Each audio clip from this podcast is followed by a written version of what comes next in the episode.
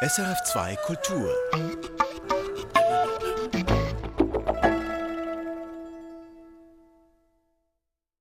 Wir sind im Jahr 2045. Die Welt ist dunkel, kein Sonnenlicht mehr, kein Mond, keine Sterne. Die Welt ist kalt, die Menschen erfrieren.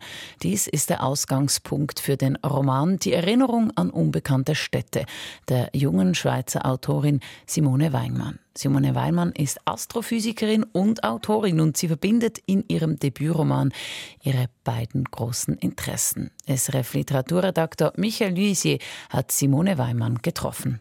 Ich möchte gerne anfangen mit der heutigen Welt. Wir haben auch eine Ausnahmesituation, wenn sie auch viel harmloser ist als das, was Sie in Ihrem Buch haben.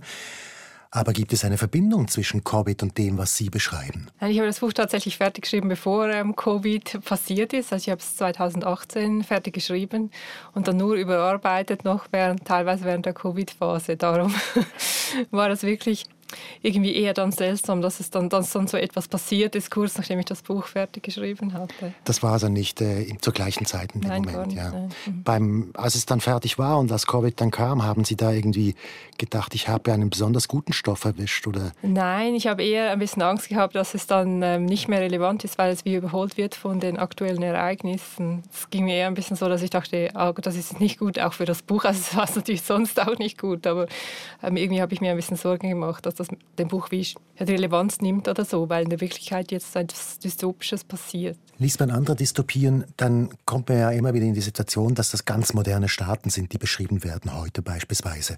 Also die Digitalisierung läuft aus dem Ruder, irgendwo ist eine Instanz, die alle kontrolliert und so weiter.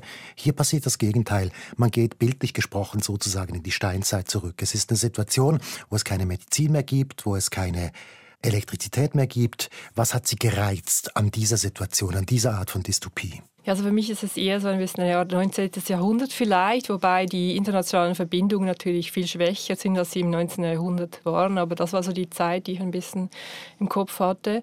Und ich finde, es gibt schon sehr viele Dystopien, wie Sie sagen, über diese Vorstellung, dass die Staaten werden zu mächtig und die Technologie wird zu mächtig. Und ich habe mir gedacht, es ist interessant, mal in die andere Richtung zu gehen, als man sich mal vorzustellen, die Technologie fällt weg und die Staaten fallen auch weg. Und dann schauen, was dann passiert. Das hat mich mir gereizt, das andere habe ich das Gefühl, ist schon sehr oft erzählt worden und es hat mich jetzt nicht mehr so interessiert in dem Sinn. Was war denn genau der Grund, warum Sie dieses Buch geschrieben haben? Ja, das ist schwer zu sagen. Es war so etwas Intuitives, eine Eingebung eigentlich. Ich habe als erstes einmal bei einer Schreibübung dieses Bild gesehen von diesem Lehrer, der durch den Schnee geht in so einem Dorf und ich habe gewusst, das Leben ist härter geworden und es spielt aber auch in der Zukunft. Und das ist mir mehr so irgendwie gekommen, das habe ich nicht so geplant. Und dann hat mich das interessiert, diese Welt genau zu erforschen. Aber das war nicht so eine bewusste Entscheidung in dem Sinn, sondern ich habe einfach dann gemerkt, das reizt mich, das interessiert mich. Und aus diesem Bild vom Lehrer im Dorf, da ist dann das Ganze entstanden. Genau, ja. Mhm. Dann hören wir doch kurz mal in den Text hinein. Dieser Lehrer heißt Ludwig. Ludwig trat aus dem Festzelt, um etwas frische Luft in die Lunge zu bekommen. Es hatte aufgehört zu schneien, war aber kälter geworden. Als seine Augen sich an die Dunkelheit gewöhnt hatten, sah er Lisa. Er hatte angenommen, sie würde nicht zum Fest kommen. Ist zu warm im Zelt, sagte Lisa und lächelte ihn an. In der Hand hielt sie einen Becher. Viel zu warm, sagte Ludwig. Er wandte sich ab, er wollte nicht mit ihr reden, aber sie fasste ihn am Arm. Wie angenehm sich ihre Berührung anfühlte, selbst durch die Winterjacke hindurch. Hast du gesehen? fragte sie und deutete zum Himmel. Die Wolken hatten sich gelichtet und gaben einen Teil der Staubdecke frei, durch die der Mond als verschwommene weiße Scheibe hindurchstrahlte. Nach außen zerlief sie in einen bläulichen Kranz, der erst ins Grüne überging und sich dann ins Rote verlor. Das Ganze sah aus wie die Perlmuttschicht im Innern einer Muschel. Das sei der Hof, hatte jemand einmal gesagt. Man konnte ihn sehen, wenn keine Wolken am Himmel waren und der Mond hell genug leuchtete. Auch als man ihn noch deutlich sehen konnte, habe ich nie verstanden, was die Leute an diesem Steinklumpen finden, sagte Ludwig. Ich weiß, antwortete Lisa. Das also ein erster Ausschnitt aus Die Erinnerung an unbekannte Städte von Ihnen, Simone Weinmann. Steigen wir jetzt doch ein bisschen in diese Welt ein, in diese Gesellschaft, die Sie darstellen. Es ist das Jahr 2045. der Himmel hat sich verfinstert, ich komme dann auch darauf, warum. Es ist kalt, die Menschen sterben weg, es gibt einen sogenannten Tag Null, an dem alles passiert ist. Was ist es für eine Welt, die Sie hier beschreiben? Ja, das ist eine Welt, die 15, Tag, äh, 15 Jahre Entschuldigung, ähm, stattfindet nach diesem Tag Null. Also das heißt, die Leute haben sich in die neue Situation eigentlich auch wieder reingefunden, haben sich angepasst. Also es ist kein Katastrophenbuch. Ich wollte eben genau nicht die Apokalypse beschreiben, das hat mich auch weniger interessiert, sondern der neue Alltag. Und ich wollte auch zeigen, dass die Menschen sich damit wirklich auch dann im Teil arrangieren können. Das ist ja auch so. Also wenn zum Beispiel ja, das Römische Reich ist zerfallen und bald darauf haben die Leute wieder das als normal empfunden, dass es halt keine Kanalisation gibt und so weiter. Also ich stelle mir vor, dass das auch der Mensch passt sich irgendwo auch an. Und das wollte ich auch ein bisschen erforschen, diese Vorstellung, wie es danach ist und nicht eben diese ja, ganz schlimme Zeit, das wollte ich weniger in das reingehen. Das finde ich weniger interessant. Das stimmt, das, das gab es ja schon und das gibt es ja immer mal wieder, dass Hochkulturen zusammenbrechen und das sind mal mhm. 300 Jahre beispielsweise nach den Römern, ist nicht viel los und das ist auch egal, dass es so ist. Die Leute gewöhnen sich daran. Ja, sie vergessen das wieder. Ja. Mhm. Wie ist denn der Alltag? Also eine Sache, das fällt sofort auf, ist, dass die Religion eine sehr große Rolle spielt, auf einmal wieder. Ja, ich könnte mir gut vorstellen, dass in so ein Vakuum, das dann entsteht, die Religionen wieder ähm, hineinwachsen und wichtiger werden. Das war einfach eine, eine, Fantasie, die ich hatte, dass das passieren könnte. Mhm. Und das passiert nicht unbedingt überall. Aber jetzt in dem Bereich, äh, wo wir hier sind, ist das so. Also da ist eine Sekte entstanden, die so aus dem Christentum erwachsen ist, aber da gab es auch so eine Sektenführerin, eine Prophetin, die eine wahrscheinlich auch teilweise ein bisschen verwirrte Person, die halt meinte, einen Draht zu Gott zu haben und so weiter und ähm, die Leute folgen dem dann nach, weil sie einfach auch sonst keine Orientierung mehr haben. Und ich glaube, das wäre dann, also es scheint mir realistisch, dass so etwas passieren könnte, wobei ich auch denke, dass es nicht passieren muss. Und das passiert dann auch nicht überall gleichermaßen. Weiter im Süden ist das dann weniger so. Das ist dieses Evangelium des Staubes. Mhm. Haben Sie irgendwelche Vorbilder oder was heißt das genau? Was ist das? Das war eine Art, glaube ich, eine Geschichte zu erzählen, wie diese Welt doch Sinn macht. Also dass es eben eine gute Sache auch ist, dieser Staub, dass es eine gute Sache ist, dass die ganzen zivilisatorischen Fortschritte verschwunden gegangen sind, weil vorher vieles auch schiefgegangen ist. Und das ist wie eine Geschichte, die sich die Leute erzählen wollen, um alles einzuordnen, um sich auch wieder abzufinden mit dieser neuen Welt. So habe ich mir das vorgestellt. Was auch interessant daran ist, ist, dass, dass Sie einen Moment beschreiben, wo es eine alte Generation noch gibt, die den Tag Null erlebt hat, die auch noch Kenntnis hat darüber, wie es vorher war. Also diese, diese Bilder von blauem Himmel oder von Ferien im Süden am Meer und so weiter, die kommen immer mal wieder durch, während es eine junge Generation gibt, wo dann auch die Hauptfiguren herkommen. Ich komme dann auch auf diese Figuren, die das nicht mehr kennen, die eigentlich sehr viel lockerer mit der Situation umgehen. Genau, ja, das war mir wichtig, diese zwei Perspektiven anzuschauen, dass es eben beide Generationen zeigt. Also eben diejenigen, die diesen Bruch erlebt haben und nicht wirklich damit zurechtkommen oder eine Art finden müssen, damit zurechtzukommen. Und die Jüngeren, die, werden erst geboren, die finden das nicht so schrecklich. Also das sieht man ja auch in vielen anderen Beispielen, zum Beispiel ähm, Leute, die irgendwo in ein anderes Land umziehen und dann die Kinder, die sind dann dort schon zu Hause und, und auch wie die Jungen heute mit der Technologie umgehen, die sind da daheim. Und das wäre auch in dieser Welt, in meiner Vorstellung dann so, dass die Jungen da nicht so darunter leiden. Dennoch ist die Welt ja nicht mehr schön. Es ist auch äh, eine wirklich sehr archaische Welt. Es ist auch eine brutale Welt. Wie ist sie eigentlich politisch organisiert? Es gibt ja offenbar rechtsfreie Räume. Ja, also die, eben die Staaten sind komplett zerfallen und es hat sich dann von so bottom-up-mäßig wieder ein bisschen etwas gebildet. Das war meine Vorstellung,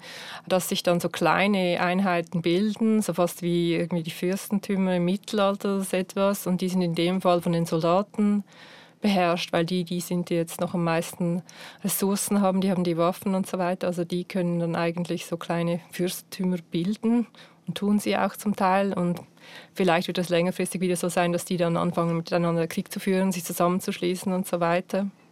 Das ist vielleicht so der natürliche Ablauf, wie das passieren wird. Aber das, das sind wir jetzt noch nicht an dem Punkt, sondern es sind jetzt noch diese kleinen Bereiche. Und eben es gibt auch gesetzfreie Räume, wo niemand herrscht und die Menschen wohnen da einfach irgendwie und sie haben keine so allergrundlegendste Art von Recht und Ordnung, Polizei, das etwas gibt es nicht. Mhm. Jetzt setzen Sie ins Zentrum Ihrer Geschichte einen jungen Nathanael und da gibt es dann noch ein Mädchen, Vanessa. Und dann gibt es den Lehrer Ludwig. Und es geht eigentlich um diesen Nathanael, der in einem sehr religiösen Milieu lebt und das eigentlich nicht will. Der möchte gerne nach Mailand, dort gibt es vielleicht noch ein Polytechnikum, da könnte er Arzt werden. Und hinter dieser ganzen Geschichte steckt eine sehr traurige Geschichte, dass seine Schwester, auf die er aufpassen sollte oder die ihm so im Prinzip heimgegeben wurde, stirbt, weil einfach kein Arzt da war. Mhm. Ging es Ihnen darum, auf der einen Seite diese religiöse und sich ins Schicksal fügende Welt zu zeigen und gleichzeitig jemanden zu haben, der da raus möchte? Genau, ja. Also die, alle drei Hauptfiguren sind eigentlich so, dass sie nicht zufrieden sind mit der jetzigen Welt und auf irgendeine Weise eigentlich raus wollen. Und Nathanael ist sicher der, der am meisten da wirklich so Schub gibt. Und er will jetzt wirklich etwas anderes. Er will Arzt werden. Er findet sich nicht ab damit, wie es ist. Und die anderen beiden werden wahrscheinlich eher ein bisschen von ihm mitgerissen. Da, die sind selber vielleicht noch ein bisschen träger oder so, aber sie sind auch nicht zufrieden mit dem Status quo. Das sind so die drei irgendwo Außenseiter auch in diesem Dorf. Mhm. Ja. Ist der Hauptwiderspruch in dieser Geschichte eigentlich der zwischen Religion und Wissenschaft? Ich frage Sie jetzt auch als Naturwissenschaftlerin, was Sie ja sind. Ich finde eigentlich nicht, aber ähm, es ist sicher drin, also das ist sicher ein Teil davon, aber ich finde jetzt nicht, dass es ein Buch ist, das sich allzu sehr gegen die Religion stellt, sondern eher es ist die, ein Buch, das sich natürlich klar für die Wissenschaft positioniert. Das ja, also dass die Wissenschaft der Ausweg ist aus vielen schwierigen was die Menschen äh, früher geplagt hat. Das ähm, ist klar, finde ich. Und ich wollte mit diesem Buch auch einfach die Fragilität und die Kostbarkeit äh, klar machen von, unserem Art, von unserer Art zu leben, dass wir eben moderne Medizin haben, alles, was wir haben, wie kostbar das ist und wie schnell das, das verloren gehen könnte. Und das passiert nun mal auf der Wissenschaft. Also ich würde sehr mehr sagen, es ist ein Pro-Wissenschaftsbuch als ein Anti-Religionsbuch. Es gibt ja auch zum Beispiel bei Vanessa offenbar doch gewisse Sympathien für religiöse Gefühle oder es ja. geht ja auch nicht mhm. unbedingt um diesen dogmatische Art von Religion, die da am Anfang gezeigt wird oder archaisch. Es gibt ja auch noch andere Formen von Glauben, Hoffnung und so weiter. Ja, ich glaube auch. Also sie wünscht sich auch irgendwie ein, eine Geschichte, die ein bisschen Sinn ergibt, sich ein bisschen einzubinden in etwas Größeres. Und sie hinterfragt das halt auch ein bisschen, ob es wirklich das Richtige ist, zur alten Welt zurückzukehren. Und ich finde das eine, sinnvolle Frage natürlich, wenn man auch sieht, wie es herausgekommen ist mit der alten Welt. Jetzt haben Sie so eine Geschichte konstruiert, wo die irgendwie aus dem Norden in den Süden möchten. Mhm. Es ist ja letztlich auch ein Abenteuerroman oder es ist ein Roadmovie. Also die sind unterwegs und wir wissen nicht, ob sie ankommen. Wie ja. reizvoll war das für Sie? Ja, das hat mir schon Spaß gemacht, das stimmt. Ja, also am Anfang waren sie ja in diesem Dorf und da waren all diese Beziehungen und so und irgendwann hatte ich das Gefühl, jetzt will ich raus aus diesem Dorf und schauen, was außerhalb ist und dann äh, hat das so angefangen mit dieser Reise und das hat mich halt auch interessiert, diese Welt zu zeigen, zu sehen, wie sie diese Welt besser kennenlernen, was ihnen unterwegs passiert. Das hat schon ja, Spaß gemacht, mal aus diesem Dorf rauszukommen. Wenn wir gerade bei solchen Sachen sind, wie ist denn eigentlich die Entstehungsweise? Wie ist diese Geschichte entstanden? Sie haben mir vorhin gesagt, dass ging von einem Gedanken aus, aber wie konkret haben Sie dann die ganze Geschichte hingekriegt? Ganz am Anfang war es wirklich so die Atmosphäre in diesem Dorf. Also da waren so Szenen, wie, wie sieht das dort aus, wie ist das? Und dann ging es stark von den Figuren aus. Also ich habe angefangen mit einer Szene, da ist Ludwig im, Schulzimmer, der Lehrer, mit dem hat das eigentlich das Buch angefangen. Und dann habe ich beim Schreiben, ist mir aufgefallen, da ist ein leerer Platz. Und so ist dann Nathanael entstanden. Habe ich über den wieder nachgedacht. Er hat, er hat auch seine Wünsche entwickelt und seine Motivationen und so. Und dann bin ich eigentlich stark den Figuren gefolgt, also was sie wollen. Also der Lehrerplatz ist Nathanael, der nicht in die Schule darf. Genau, ja, der ist ja. aus der Schule genommen worden. Ja. Und das ist wirklich so beim Schreiben der Szene eigentlich entstanden. Und dann ja, habe ich gedacht, wie wäre es mal aus seiner Perspektive zu schreiben. Und so ist es also so irgendwie gewachsen. Ja. Am Schluss haben Sie jetzt drei Perspektiven eigentlich. Ludwig genau. und die beiden Kinder je separat. Genau, also die dritte Vanessa, das ist relativ ähm, erst nach einer Weile dazugekommen, als ich einfach gemerkt habe, diese zwei Männer, die finde ich jetzt ein bisschen einseitig. Das hat mich nicht mehr so interessiert. Ich, ich hatte das Gefühl, es braucht noch ein bisschen etwas Frisches, eine weibliche Perspektive noch, die auch halt noch ein bisschen anders, einen anderen Blick nochmals. Und so ist dann die ähm, reingekommen. Dieser andere Blick, das ist spannend. Dieses Mädchen ist eigentlich die frechste und die freiste und die emanzipierteste eigentlich von allen. Ja, ich finde sie eine wichtige Figur. Also ich habe sie sehr gerne. Ich finde, sonst wäre das Buch irgendwie, käme mir irgendwie einseitig vor. Also es, das brauchte für mich Vanessa unbedingt in dem Buch. Warum? Sonst wäre es sehr, beide, Ludwig und Nathanael sind ja beide sehr so die Rationalen in einem irrationalen Umfeld und ähm, fühlen sich vielleicht durch das auch wie sagen, ein bisschen besser als die anderen. Also sie sind so wie, ich weiß nicht, ich fände das irgendwie unschön, wenn es so nur um die ginge. Ich, ich brauchte immer noch jemanden, der ein bisschen abenteuerlustiger ist, ein bisschen praktischer auch und ähm, die Dinge einfach ein bisschen noch anders sieht. Also das war so auch sehr intuitiv, gefühlsmäßig, dass es nicht so ginge mit nur den zwei. Und wie war denn das Schreiben? Es gibt ein Interview mit Ihnen, das man finden kann auf YouTube. Da erzählen Sie, dass Sie zeitweise nur Sonntagmorgen zwischen halb elf und zwölf schreiben konnten. ja, das stimmt. Also ich konnte nie so jeden Tag dran sitzen oder so etwas. Ich habe mir das immer so die Zeit einfach rausgenommen neben allem anderen. Das andere war manchmal recht viel. Und so bin ich aber einfach immer dran geblieben. Also dass ich sicher jede Woche ein bisschen geschrieben habe über so ähm, etwa drei Jahre. Funktioniert das wirklich? Weil so richtig abtauchen oder wirklich rein sich knien können Sie ja dann nie. Oder gab es dann auch mal einen Moment, wo Sie dann sagen konnten, okay, jetzt mache ich die Endfassung, jetzt bin ich vier Wochen nicht erreichbar? Nein, das habe ich nie gemacht. Nein. Ja. Also mal ein, zwei Tage vielleicht, dass ich daran äh, gearbeitet habe gegen Schluss, aber sonst nie so am Stück. Und mir passt das eigentlich auch immer wieder mal etwas anderes zu machen und irgendwie sonst auch noch im Leben drin zu sein, als jetzt nur im Buch drin. Ich weiß gar nicht, ob ich das könnte. Also es liest mir immer wieder, jemand geht ja vier Wochen irgendwo hin und schreibt irgendwie ein paar Kapitel oder so etwas und das kann mir das nicht so wirklich vorstellen. Also ich habe gerne noch andere Aufgaben irgendwie. Was bedeutet denn das Schreiben für Sie? Es ist so wie ein Ventil auch. Also ich habe auch das Gefühl, dass so das normale Leben ähm, mit mir macht, dass sich etwas aufstaut mit der Zeit. Und wenn das so aufgestaut ist, dann ist das schon da und dann kann ich wieder losschreiben. Und wenn ich jetzt jeden Morgen immer aufstehen und gleich wieder versuchen zu schreiben, ich glaube, dann wäre irgendwo der Tank oder so einfach leer. Also da muss irgendwie sich etwas aufbauen, auch durch alles andere, was man so erlebt. Und alles andere, was Sie erleben, ist ja, dass Sie auf der einen Seite Physiklehrerin sind. Genau, Sie sind Astrophysiker und arbeiten als Physiklehrerin. Und auf der anderen Seite haben Sie Familie und sind da eingebunden. Wie, wie, wie ist denn das, dass Sie überhaupt ein Gedanke von Sonntag zu Sonntag weitertragen können? ja, also ich muss sagen, das war vor, bevor ich ein Kind hatte. Aha, okay. Bin ich jetzt nicht so sicher, wie gut es jetzt geht, noch mit dem Gedanken weitertragen. Also das war schon so, dass ich halt viel äh, dran rumgedacht habe und immer wusste, es kommt dann wieder die Zeit, wo ich schreiben kann und dann bereitet sich das unbewusst vor. Also ich habe auch stark versucht, mir eine Aufgabe zu stellen, zum Beispiel ich weiß schon, nächste Woche möchte ich dieses Kapitel schreiben, wo ungefähr das passiert oder ungefähr dieses Problem gelöst werden muss. Und dann äh, arbeitet das so eine Woche lang und dann, wenn ich anfange zu schreiben, ist wirklich auch schon etwas da. Und da muss ich, sitze ich nicht vor dem leeren Blatt und weiß nicht, wo anfangen. Mhm. Hatten Sie Hilfe vom Verlag? Hatten Sie ein Lektorat, das das gegen gelesen gespiegelt hat?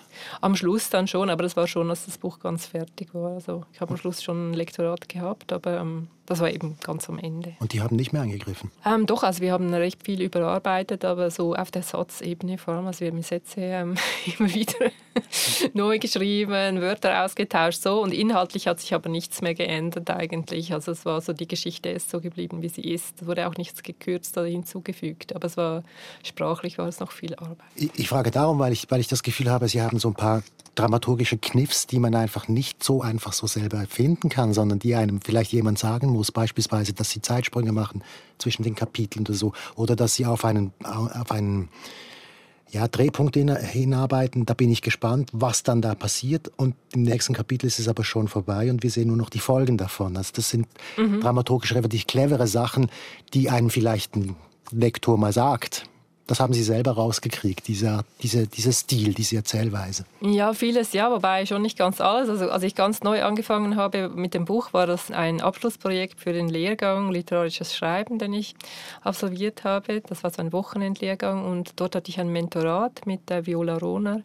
Und die haben mir am Anfang sehr viel geholfen, hat mir eben zum Beispiel genau das gesagt. Also du musst nicht alles immer schreiben, sondern du darfst mal einen Schnitt machen, dann kannst du in die nächste Szene reingehen. Und das war so, ach so, ja, stimmt.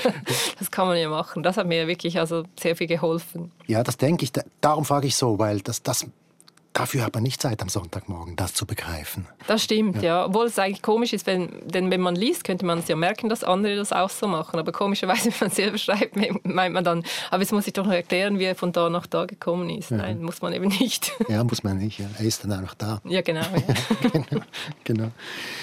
Dann ist mir noch etwas aufgefallen, wenn wir gerade bei solchen Details sind der Schluss des Buches, der endet in einem Tunnel. Es geht ja darum, nach Süden zu kommen. Ich mhm. möchte nicht verraten, was da alles passiert. Aber wenn ich da richtig gelesen habe, da zitieren Sie Dürrenmatt, oder? ich hatte die Geschichte von Dürrenmatt natürlich schon im Kopf, ja. das stimmt, ja. Aber das war nicht ein äh, sehr bewusstes Zitieren, sondern die war einfach ja, im Hintergrund da. Ja. Aber Sie wussten es schon in dem Moment? Ja, ja ich, liebe, ich liebe diese Geschichte von Dürrenmatt, von dem her, ja. Also die war hat sicher da irgendwie mitgearbeitet, ja. Hören wir noch mal kurz in den Text hinein. Es ist der Moment, der mich jetzt am ehesten an Dürrenmatt erinnert hat. Ludwig Nathanael und Vanessa sind unterwegs von Norden nach Süden. Sie sind im Tunnel drin und treffen da auf einen leeren Zug, der da einfach rumsteht. Der Zug stand riesig und massig auf dem Gleis. Vanessa berührte ihn mit der Hand, um zu spüren, dass er echt war. Er fühlte sich kühl an. Vincent hatte gesagt, sie würden ihn innerhalb von zwei Stunden erreichen.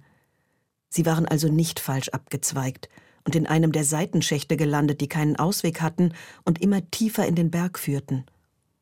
Niemand hatte je davon gesprochen, aber Vanessa schien es möglich, dass darum manchmal Menschen hier im Berg verloren gingen. Neben dem Zug wurde es eng, auch hier lagen Gepäckstücke im Weg. Viele Zugfenster waren zerbrochen, Scherben knirschten unter Vanessas Wanderschuhen. Wie lange mochten die Leute im Zug gewartet haben, nachdem der Strom ausgefallen war? Vielleicht waren sie an einem hellen Tag in den Tunnel gefahren. Vanessa stellte sich vor, wie die Lichter im Zug erloschen, er langsamer wurde und stehen blieb. Nach einer Weile wurden die Passagiere unruhig. Sie zerrten ihr Gepäck nach draußen und mussten feststellen, dass es zu schwer war, um es durch den Tunnel zu tragen. So traten sie den Weg nach draußen ohne ihre Koffer an. Als sie den Tunnel verließen, war es draußen genauso dunkel wie drinnen. Das also der zweite Ausschnitt aus Die Erinnerung an unbekannte Städte von Ihnen, Simone Weinmann. Ja, ich glaube, jetzt sind wir am Punkt, an dem wir darüber reden sollten, was da eigentlich passiert ist vor 15 Jahren an diesem Tag Null. Es gibt nur einen ganz kurzen Moment im Buch, wo das auch erzählt wird, was genau ist passiert. Ja, es gibt dazu zwei Theorien. Also eins, äh, ich glaube, es ist klar, ähm, es wurde etwas in der Atmosphäre freigesetzt, um ähm, die Sonneneinstrahlung zu verringern, um den Klimawandel aufzuhalten. Das ist ja auch etwas, das diskutiert wird. Also jemand hat etwas an der Atmosphäre gemacht. Wer das ist, weiß man nicht. Und entweder war es so, dass da etwas schiefgegangen ist, also sie haben zu stark verdunkelt, darum gab es diese länger anhaltende komplette Dunkelheit und nur wenige Menschen haben überlebt. Das war ein Unfall. Die andere Theorie ist, dass das absichtlich genauso gemacht wurde, um eben die Zivilisation auch zurückzusetzen, aber doch sicherzustellen, dass ein Teil der Menschen noch überleben kann, dass die Menschheit lebt weiter, aber wir sind nicht mehr an dem Ort, wo wir so unglaublich viel CO2 die ganze Zeit ausstoßen, dass wir nur immer weiter und weiter wieder verdunkeln müssten. Diese zwei Theorien gibt es. Man weiß nicht, was wirklich passiert ist und ich ähm, möchte mich da auch nicht entscheiden. Also Klar, das, das ist ja auch nicht wichtig letztlich für den Roman. Mhm. Aber das ist ein Moment, wo ich ja, da ist mir schon ein bisschen der Kiefer runtergefallen. Wenn man das sich anschaut und sagt, das spielt 2045 und es ist mindestens 15 Jahre her, so ist das in etwa acht Jahren jetzt in der Realität. Mhm. Wie realistisch ist das, dass wir schon an einem Punkt sind, wo irgendjemand entscheiden muss, ich muss diese Art von Notbremse ziehen, damit die Erde oder die Menschheit überleben kann. Wie realistisch ist das Ihrer Meinung nach? Ja, also ich finde dieses Buch interessant von Kim Stanley Robinson, das ich nicht gelesen habe. Ich weiß, das Szenario ist. Dort ist die Idee, dass Indien eine extreme Hitzewelle erlebt mit sehr, sehr vielen Toten, also hunderte Millionen Toten. Und dann Indien entscheidet, uns reicht's, wir müssen etwas machen, wir machen etwas an der Atmosphäre, damit es ähm, nicht so weitergeht. Und da können die anderen Länder noch so dagegen sein, wir können das machen, wir haben die Technologie und die entscheiden das, ähm, das so zu machen. Und ähm, das ist ja schon möglich, dass irgendjemand, der das besonders schlimm findet oder eben besonders betroffen ist, diesen Entscheid treffen würde. Oder ich denke auch so jemand wie Elon Musk. Also wenn so jemand im Silicon Valley plötzlich denkt, ich ändere jetzt die Zukunft der Menschheit, ja, ich weiß nicht, also ob, ob so etwas möglich wäre. Ja, das ist, ist auch eine Frage, die ich habe. Die Frage zielt noch woanders hin. Nämlich sind wir schon so weit, dass nur noch sowas hilft? Nein, das glaube ich nicht. Ich glaube, man könnte schon, wenn man es sofort gleich massiv umbauen würde, noch die Kurve kriegen. Aber es sieht ja nicht so aus, als ob das passieren würde momentan. Also ähm, ich habe letztens eine Grafik gesehen, Anteil von eben fossilen Brennstoffen an unserem insgesamten Energieverbrauch der Menschheit und das bleibt ja recht konstant. Also man könnte meinen, das geht jetzt runter, aber es tut es gar nicht wirklich. Also dieser Umbau, der ist nicht am passieren. Der müsste jetzt passieren, tut er aber momentan nicht. Man weiß nicht, ob da noch ein Umdenken stattfindet rechtzeitig oder nicht. Ich befürchte es nicht. Aber in dem Moment wäre das dann schon möglich, dass, dass die Welt so aus dem Ruder läuft, dass nur noch sowas hilft. Oder ist das Ihre ja. Erfindung? Ja. Nein, es wird ja auch immer mehr diskutiert. Also jetzt habe ich gerade letztens gab es einen Artikel im Spiegel, wo diskutiert wird, ob es nicht ein Moratorium braucht, eben um genau diese Art von Eingriff in die Atmosphäre zu verbieten, also Forschung darüber zu verbieten auch. Von dem her, ich glaube, also es wird schon immer aktueller, befürchte ich. Ja. Es gibt, um jetzt wieder auf die Literatur zu kommen, es gibt ja die Klimafiction die Klimaliteratur. Sehen Sie sich dort zu Hause? Ja, eigentlich schon. Ja. Ich finde das ähm, sehr wichtig, dass die Literatur versucht, dieses große Thema abzubilden. Und ich denke, es passiert zurzeit noch zu wenig. Und das muss mehr in die Literatur reinkommen, meiner Meinung nach. Und ich hoffe auch, dass das so ist. Also es kommt schon langsam, aber es ist irgendwie noch das sind andere Themen offenbar irgendwie noch viel wichtiger in Literatur und ich finde das eigentlich schade. Also. Ist das eine Generationenfrage?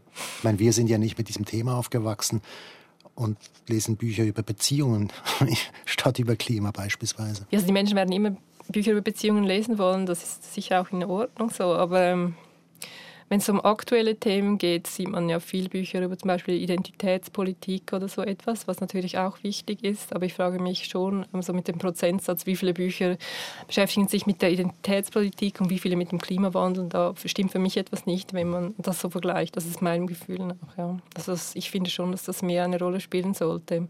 Das hat vielleicht auch damit zu tun, dass es halt ein naturwissenschaftliches Thema ist und dass die, die Bücher schreiben, sind eher Geisteswissenschaftler und die, die sie besprechen. Vielleicht hat das auch damit zu tun ich weiß es nicht. Glauben Sie, dass man mit Literatur was ändern kann, was bewirken kann? Nein, sicher nichts Großes. Also ich glaube nicht, dass man wirklich etwas Großes verändern kann. Dafür lesen zu wenige Leute ähm, dann diese Bücher, denke ich. Aber trotzdem sollte die Literatur irgendwie auch am Puls der Zeit sein und die wichtigen Fragen der Zeit untersuchen, meiner Meinung nach. Nicht um die Welt zu ändern, sondern auch um das abzubilden, was momentan wichtig ist. Also, ja. Also es wäre sicher vermessen zu glauben, dass ähm, Bücher da etwas ändern können. Da glaube ich schon nicht dran. Trotzdem, Sie lösen ja Gedanken aus bei den Leuten, die das lesen. Das könnte ja auch irgendwann mal zu Handlungen führen. Oder sind Sie da pessimistischer? Ja, vielleicht schon bei einzelnen Menschen. Ja, das weiß man nie. Ja klar, man weiß nie, was der Effekt von etwas ist, wo man vielleicht jemanden trifft, der nachher irgendwo eine größere Entscheidung treffen kann über die Klimapolitik seines Unternehmens oder so etwas, was dann wirklich eine Auswirkung hat. Man könnte es hoffen, ja. ja. Bleiben Sie diesem Thema treu, wenn Sie jetzt unter Umständen weiterschreiben? Sicher ein Thema, das mich weiter beschäftigen wird. Ja, ich glaube, ich komme automatisch immer wieder zu diesem Thema. Auch wenn ich über etwas anderes schreiben will, merke ich schon, dass das Thema Klimawandel immer wieder so mir reinfunkt. Aber ähm, es muss nicht unbedingt jetzt Teil von jedem Projekt sein. Also das sicher nicht unbedingt. Aber ähm, es wird mich weiterhin sicher beschäftigen. Schreiben Sie dann einen weiteren Roman? Also ich habe zwei verschiedene ähm, Ideen für weitere Romane und die muss ich jetzt aber mal zuerst ein bisschen erforschen, ob da etwas draus wird, weil ich glaube, am Anfang kann man das nie wissen. Man fängt mal an und plötzlich merkt man, es ist nur eine Kurzgeschichte geworden und das ist dann ja auch gut. Also man muss schauen im Prozess, ob da genug, ob es genug interessant ist, dass man das wirklich einen ganzen Roman lang erforschen will, diese Welt oder dieses Thema. Haben Sie andere Methoden, sich diesem Thema zu nähern? Beispielsweise sind Sie Klimaaktivistin oder sind Sie in der Forschung irgendwie damit beschäftigt? Nein, aber ich bin privat schon recht vorsichtig in der Hinsicht, dass ich nicht so viel ähm, CO2 verursache. Also zum Beispiel bin ich seit 2014 nicht mehr geflogen. Ich versuche Flugreisen zu vermeiden und generell so zu leben. Also ich habe auch kein Auto und so, dass der CO2-Abdruck klein ist. Das fühlt sich für mich einfach richtig an. Aber natürlich macht das keinen großen Unterschied. Und politisch aktiv bin ich aber jetzt nicht, nein ja, vielleicht wäre das natürlich besser, als Bücher zu schreiben, aber ähm, es liegt mir wie weniger. Wahrscheinlich ist es das. Ja. Ich will nichts gegeneinander ausspielen ja. ich bin froh, wenn Leute Bücher schreiben. Ganz herzlichen Dank für das Gespräch. Danke Ihnen. Simone Weimann hat den Roman Die Erinnerung an unbekannte Städte geschrieben. Die Zitate hat Desiree Meisser gelesen. Und haben Sie noch ein Feedback zur Sendung, dann gerne an kontext.srf2kultur.ch. Erfahren Sie mehr über unsere Sendungen auf unserer Homepage srf.ch-kultur.